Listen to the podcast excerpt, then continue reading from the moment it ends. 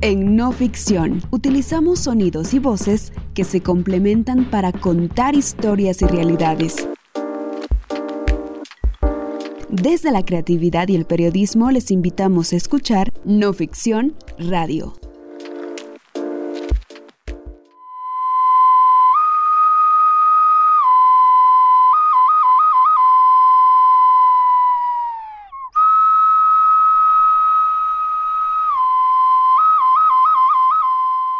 ¿Reconoces este sonido? Seguramente al escucharlo, pudiste trasladarte a ese momento de tu infancia, a ese espacio de diversión y festejo, en donde es recurrente encontrarlos, junto a las manías, conservas de coco y una diversidad de dulces y juguetes característicos de la época. Sí, Estoy hablando de los piriles o shul, esos pajaritos de barro característicos de cada feria, esos pequeños instrumentos que convierten nuestro soplo de aliento en un sonido.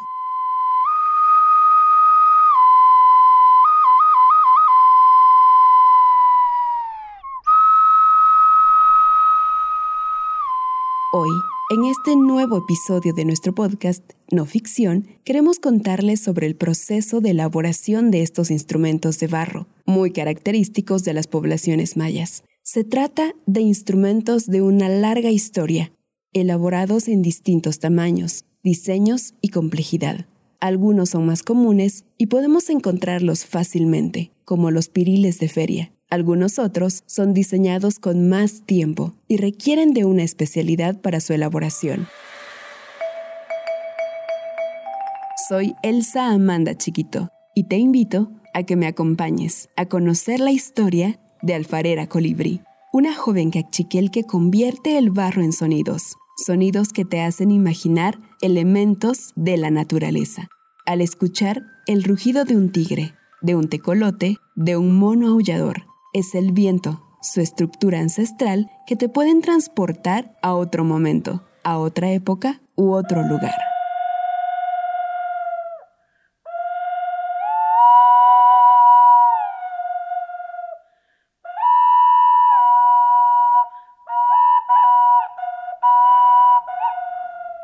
Mi nombre es Silvia Carolina Etekmustain. Soy originaria de Chimaltenango. Chimaltenango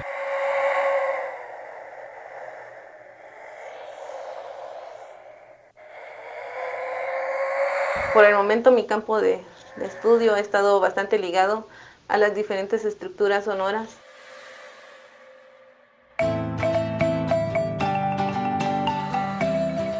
Silvia es una mujer que desde muy joven estudia y ejecuta música. Sus sueños por ejercer en este campo artístico la llevaron a dejar su espacio comunitario y migrar a la ciudad capital para profesionalizarse como profesora de educación musical. Ella se inició ejecutando marimba, guitarra y otros instrumentos, componiendo melodías, además de ponerle voz a algunas de sus composiciones.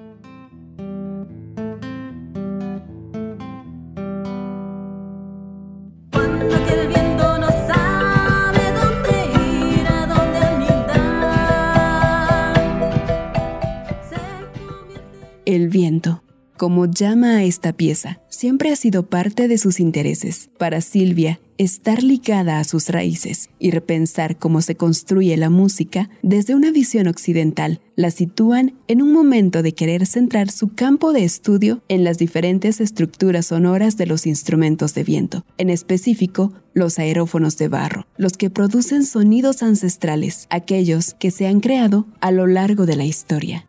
Yo me dedico a fabricar aerófonos desde el año 2016. Eh, nunca había experimentado elaborar un instrumento. Siempre había como que pasado por el proceso de componer, pero no de la creación musical desde el instrumento que va a emitir el sonido, ¿verdad? De la composición.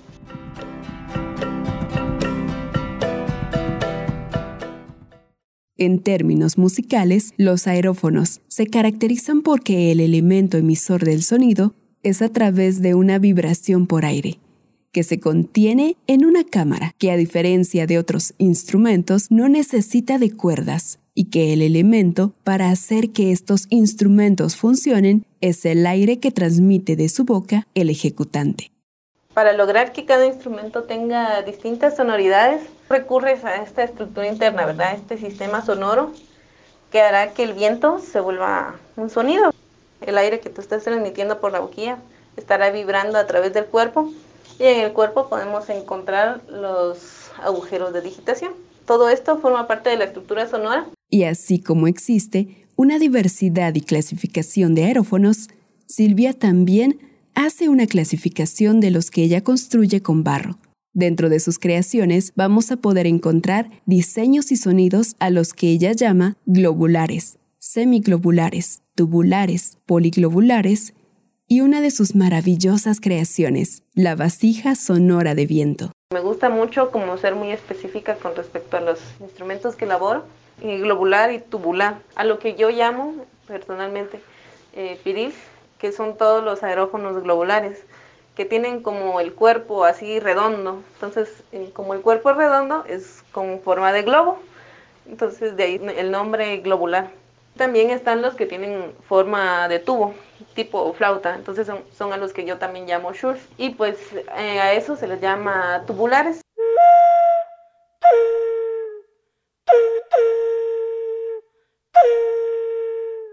El sonido que escuchamos es el de un aerófono biglobular. Tiene una altura de aproximadamente 10 centímetros. A simple vista, tiene la forma de un tecomate y en la parte de arriba un rostro, muy similar al de los ancestros mayas. Un contraste de colores café, beige y rojo se plasman en este piril.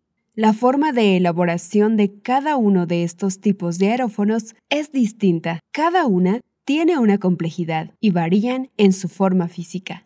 Si estamos hablando de que un aerófono es globular, entonces quiere decir que hay un glóbulo, hay un cuerpo en este instrumento. Pero como en este caso el aerófono es biglobular, no son lo mismo, porque cuando yo ya estoy diciendo biglobular, es que hay dos cuerpos. Son dos cámaras conectadas por una boquilla.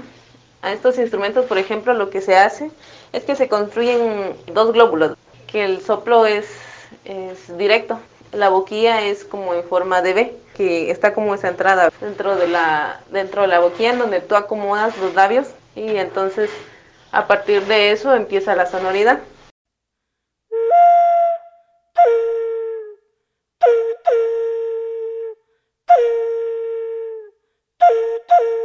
En el primer cuerpo podemos encontrar eh, un rostro y en el segundo cuerpo, que tiene como la función del estómago también, como un musha, como un ombligo. Entonces, en este ombligo eh, se coloca el agujero de digitación, pero este mismo agujero también es como parte del cuerpo, ¿verdad? Y es con lo que puedes modular el sonido. Entonces, por eso es que en el sonido no es como con, con los otros aerófonos en donde tú tienes un canal de insuflación, entonces este canal de insuflación te permite de hecho un sonido un poco más claro, que de hecho viene siendo un sonido más contemporáneo. Una de las características de estos instrumentos musicales de barro es que la mayoría tiene un sonido que está muy ligado al entorno natural, como por ejemplo el sonido del viento, el agua y el canto de las aves que antiguamente, de hecho, los sonidos no eran como con este fin de los sistemas musicales occidentales, en donde se espera que el sonido como que sea más claro, pero en muchos instrumentos antiguos que se han investigado, los instrumentos suenan así como, como que se escucha el, el viento, ¿verdad?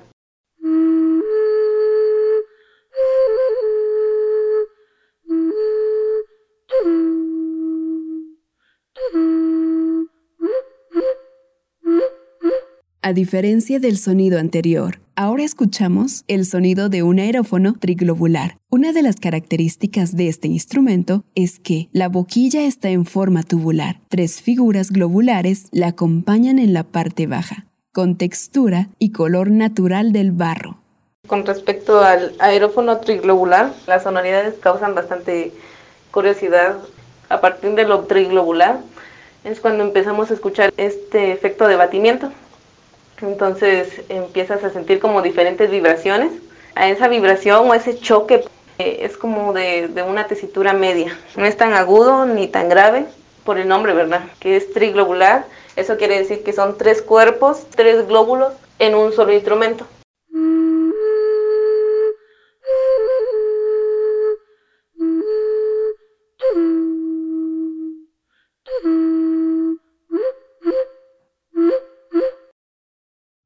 Para Silvia, cada instrumento tiene una característica, una esencia, una identidad.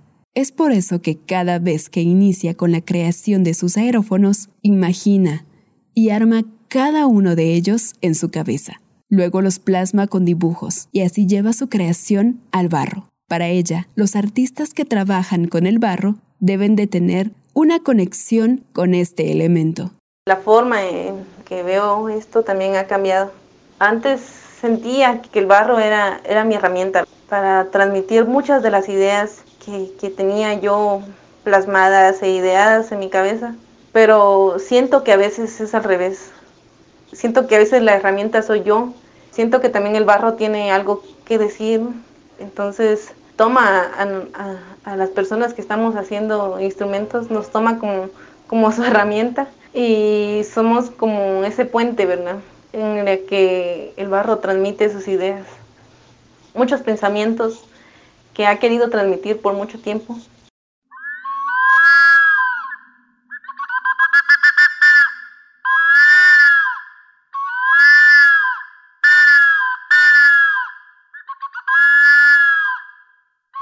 La conexión entre el barro y Silvia está cargada de muchas emociones. No es solo la creación, sino van implícitas las energías de este elemento.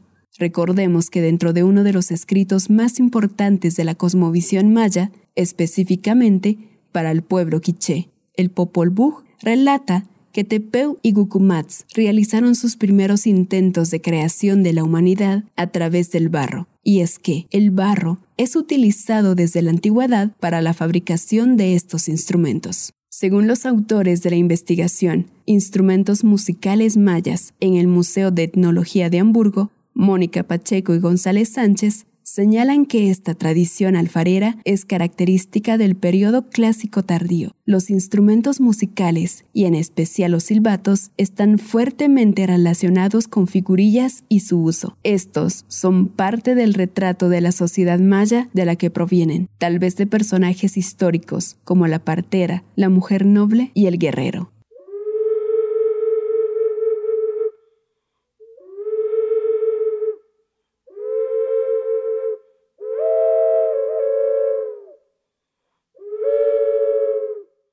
Forma física y la forma sonora están combinadas y estrechamente vinculadas, porque ambas me van a indicar la función del instrumento. La conexión de sus energías se refleja en el proceso creativo, que poco a poco se materializa en la forma física de ese sonido.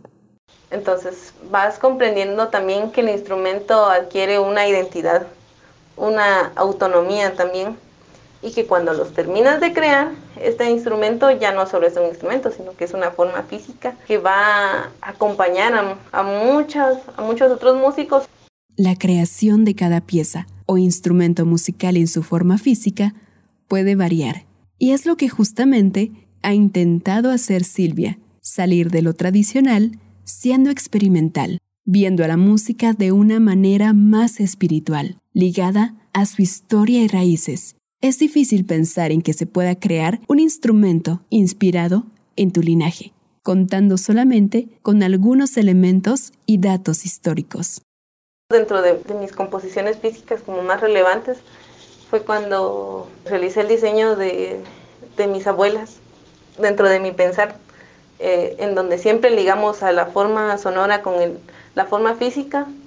No podía dejar al instrumento tan solo, tan vacío, entonces yo lo que hice fue eh, tratar como de, reconstruir también eh, parte de mi historia personal con mis abuelas y mis bisabuelas.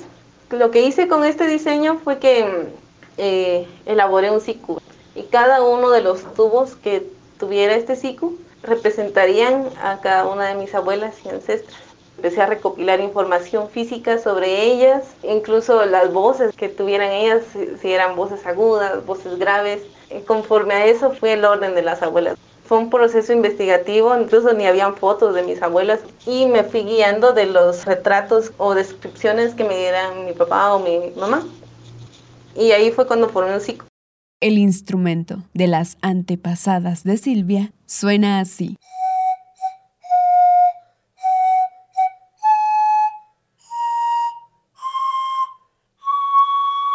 Este instrumento tiene plasmado en cada espacio tubular del siku a sus seis ancestras, con texturas y colores que van representando a cada una, con huipiles de color rojo, verde, blanco, corinto y negro, todos de la región cachiquel a la que Silvia pertenece.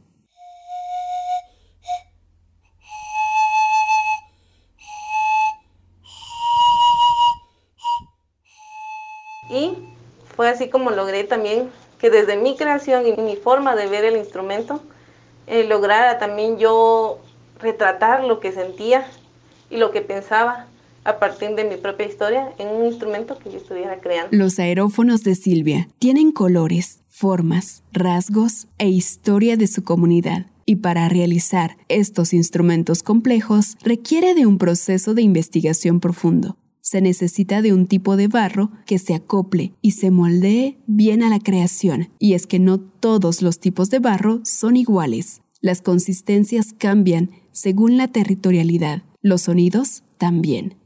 Siempre estuve comprando barro de Chinautla, que hasta por el momento ha sido el, mejor barro que he encontrado. Tiene bastante calidad eh, en cuanto a textura y también eh, temperatura, ¿verdad? Cuánta temperatura puede aguantar. También me trajeron barro de San Raimundo, que me, me dijeron que era barro para preparar comales. Lo que tenía este tipo de barro era que era muy duro, no era tan elástico y las piezas que podía elaborar con él eran un poco limitadas porque no tenían como la suficiente elasticidad que yo requería.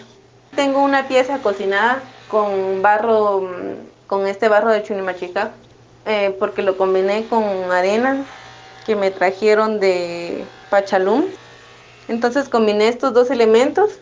Saber que el barro es un elemento de la naturaleza que hay que respetar y como tal agradecer su existencia porque de ella provienen distintos elementos que usan en la cotidianidad las comunidades originarias, los piriles o shul, como son conocidos por quienes trabajan la alfarería, como un elemento del arte ancestral y que a pesar del tiempo se mantienen.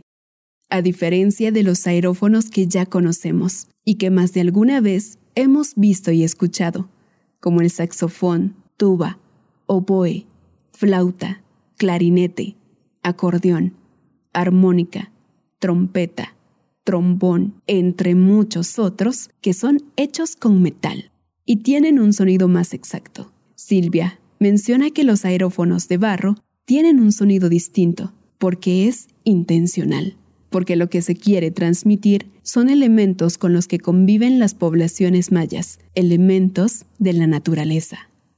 Siento que todo esto de la folclorización y desbalance que existe con respecto a, los instrumentos eh, tradicionales, instrumentos mayas, con respecto a otros instrumentos en donde se piensa que, bueno, solo lo soplo, ya, ya funciona, ya solo así, pero no. Detrás de eso también existe un proceso para aprender a ejecutarlos. Primero, no hay que subestimar el instrumento y segundo, eh, cuando tú ya aprendes a ejecutarlo, también aprendes a conocer a tu instrumento.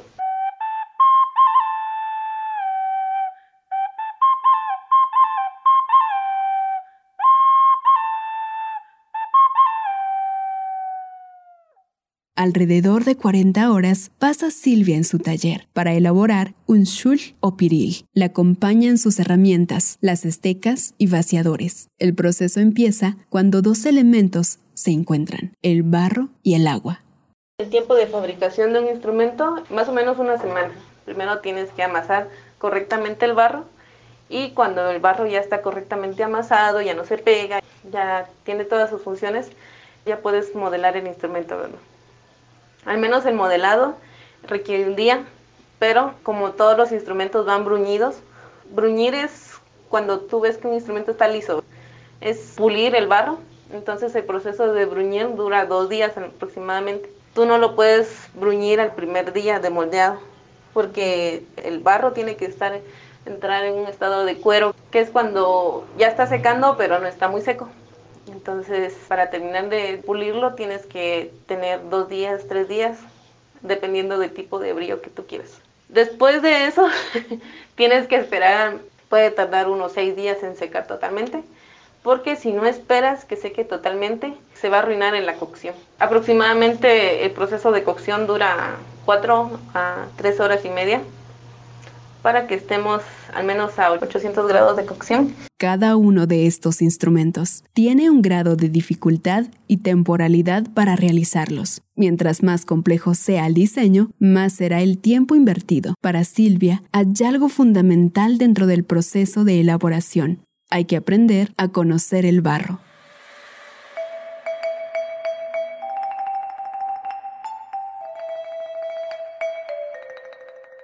Siento que el barro al final es mi compañero también y que es otra entidad, otra energía que, que me está acompañando en este camino sonoro.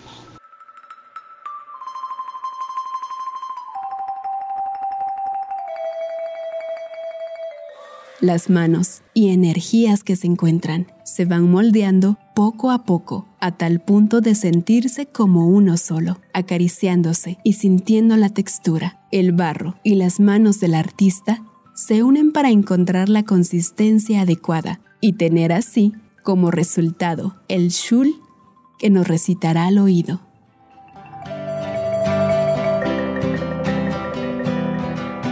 Música y sonidos, Silvia Etek. Investigación, guion, voz y edición, Elsa Amanda Chiquito. Edición de texto, Osvaldo Hernández.